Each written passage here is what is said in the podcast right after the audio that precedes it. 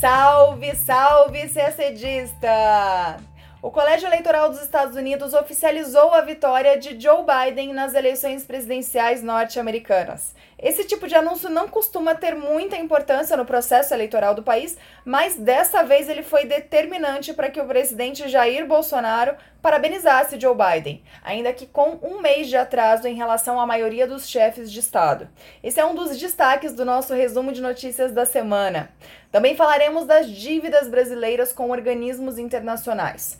O Congresso liberou créditos para que o Brasil pague à ONU o mínimo necessário para que o país não perca o seu direito de voto. Foi destaque da semana também a cúpula do Mercosul. Falando agora de África, mais uma vez o grupo terrorista Boko Haram atacou na Nigéria. Mais de 300 jovens que haviam sido sequestrados dentro de uma escola foram resgatados esta semana. Outro assunto é Brexit. Nesta sexta-feira, no momento em que a gente está gravando o nosso podcast, Reino Unido e União Europeia definem se começarão 2021 com ou sem acordo comercial. Tudo isso você acompanha agora em detalhes no nosso podcast. Começamos falando sobre eleições norte-americanas. Depois de mais de um mês de apuração dos votos, recontagem e mais recontagem, o Colégio Eleitoral dos Estados Unidos confirmou oficialmente a vitória do democrata Joe Biden sobre o atual presidente republicano Donald Trump. O saldo foi de 306 delegados para Biden contra 232 para Trump. O democrata também venceu no voto popular. Biden teve 51,3% dos votos e Trump teve 46,8%. Nenhuma surpresa, é claro. As agências de notícias já haviam calculado no dia 7 de novembro que Biden alcançaria 306 votos do colégio eleitoral e normalmente isso basta para que o outro candidato reconheça a derrota. Mas como isso não ocorreu até agora e Trump seguiu sugerindo que houve fraude eleitoral sem apresentar provas, esse resultado do colégio eleitoral, que costuma ser apenas um rito protocolar nas eleições americanas, deu mais legitimidade ao resultado divulgado em novembro. Não que tenha sido suficiente para que Trump reconhecesse a derrota. Até esta sexta-feira, dia 18, o presidente ainda não tinha se manifestado oficialmente sobre o assunto, embora já tenha autorizado o início do processo de transição de poder sem abandonar o discurso de fraudes eleitorais. De qualquer maneira, o resultado divulgado pelo Colégio Eleitoral levou o Brasil a finalmente reconhecer a vitória de Joe Biden. Na terça-feira, dia 15, um dia depois da divulgação do resultado, o presidente Jair Bolsonaro publicou no Twitter mensagens de saudações a Biden, afirmando estar pronto para trabalhar com o um novo governo. Isso de esperar o resultado do colégio eleitoral não foi a conduta tomada pela maioria dos líderes mundiais. A chanceler da Alemanha, Angela Merkel, e o premier dos Estados Unidos, Boris Johnson, por exemplo, cumprimentaram Biden pela vitória pouco depois do resultado ter sido projetado em novembro. Até o presidente chinês Xi Jinping parabenizou Joe Biden com algumas semanas de atraso, mais ainda em novembro. Depois do resultado do colégio eleitoral, outros dois líderes que vinham evitando reconhecer Biden como presidente enviaram seus cumprimentos ao democrata. São eles o mexicano Manuel López Obrador e o russo Vladimir Putin. Depois disso, além de Bolsonaro, o único que não havia cumprimentado Joe Biden era o ditador norte-coreano Kim Jong-un. Joe Biden toma posse no dia 20 de janeiro. Ele será o 46º presidente dos Estados Unidos.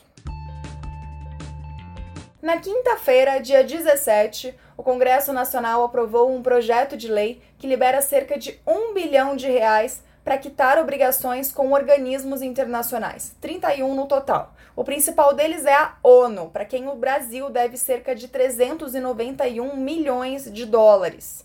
O Brasil precisa pagar pelo menos 113 milhões e meio de dólares ao sistema ONU este ano para não perder seu direito de voto, o que seria inédito na história brasileira.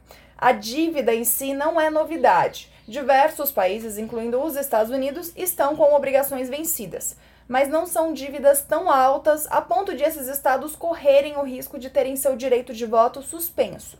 Só três países hoje estão nessa situação: Somália, Ilhas Comores e São Tomé e Príncipe.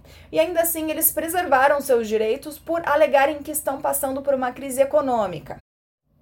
O artigo 19 da Carta da ONU prevê a perda do direito de voto na Assembleia Geral e nos conselhos da ONU quando a inadimplência do país supera o valor total das contribuições que deveriam ter sido pagas nos dois anos anteriores, que é o que pode acontecer com o Brasil a partir do dia 1 de janeiro, se não forem pagos os 113 milhões e meio de dólares. O projeto de lei, que também inclui créditos extras para alguns ministérios, ainda precisa ser sancionado pelo presidente da República. O assunto agora é Mercosul. Ocorreu na quarta-feira, dia 16, a 57ª reunião de cúpula do bloco. Assim como o encontro anterior de julho, o desta semana foi realizado virtualmente por causa da pandemia. Participaram o presidente Jair Bolsonaro e os presidentes da Argentina, Alberto Fernandes, do Paraguai, Mário Abdo Benítez e do Uruguai, Luiz Lacalle Pou. A reunião contou também com a presença virtual, claro, de Luiz Arce, o novo presidente da Bolívia, que tomou posse em novembro, e de Sebastião Pinheira, o presidente do Chile. A Covid-19 foi um dos principais assuntos. Os líderes do Paraguai, do Chile, da Bolívia e da Argentina defenderam que os países realizem o quanto antes campanhas de vacinação. O Chile e a Argentina devem começar a vacinar a população ainda este mês. Jair Bolsonaro não mencionou a vacina, mas afirmou que o bloco agiu para salvar vidas e proteger nossas economias. Bolsonaro também falou que estados devem deixar de lado discordâncias que pertencem a um passado superado, segundo ele, e que ele espera predomínio de interesses comerciais sobre as diferenças entre os governos. Na ocasião, o Uruguai entregou a presidência temporária à Argentina, que presidirá agora o bloco por seis meses. O presidente uruguaio Luiz Lacalle Pou falou sobre as recentes negociações entre Mercosul e Israel e Coreia do Sul, como exemplos de como o grupo deve funcionar com cada estado atuando em uma velocidade de acordo com suas prioridades. Alberto Fernandes disse que os governos devem se voltar à inclusão social após a pandemia e afirmou que será necessário nas próximas reuniões que os governos priorizem medidas de transição para a economia digital, economia essa que se mostrou imprescindível durante a crise do coronavírus. Diferentemente de outras reuniões presidenciais, não houve grandes anúncios. No máximo, o que se falou foi desse entendimento proposto por Fernandes sobre comércio eletrônico e da expectativa de assinatura do acordo de livre comércio entre Mercosul e União Europeia no primeiro semestre do ano que vem. O presidente argentino disse que buscará garantir um compromisso dos países do Mercosul sobre proteção do meio ambiente, fazendo uma referência implícita ao governo brasileiro, cuja política ambiental tem sido o maior entrave nas negociações com a União Europeia. Como sempre ocorre aos finais da cúpula, o Mercosul divulgou um comunicado conjunto dos presidentes dos países. Esse comunicado está lá no site do Itamaraty e você já sabe, é leitura obrigatória para o CACDista. Vamos falar agora de África. Mais de 300 estudantes que haviam sido sequestrados no noroeste da Nigéria na semana passada foram entregues a agentes de segurança do governo nesta quinta-feira, dia 17. O sequestro é atribuído ao grupo terrorista Boko Haram, que atua no país desde 2009. Ao todo, foram 344 estudantes resgatados, mas, segundo o governo nigeriano, alguns ainda estão desaparecidos. Os adolescentes foram sequestrados dentro de uma escola de ensino médio na cidade de Kankara, na sexta-feira passada, por cerca de 100 homens armados com fuzis. Nesta segunda-feira, o Boko Haram reivindicou o ataque. O grupo costuma sequestrar jovens e transformá-los em combatentes jihadistas. Em 2018, por exemplo, mais de mil pessoas mantidas em cativeiros no nordeste da Nigéria pelo grupo Boko Haram foram resgatadas pelo exército nigeriano.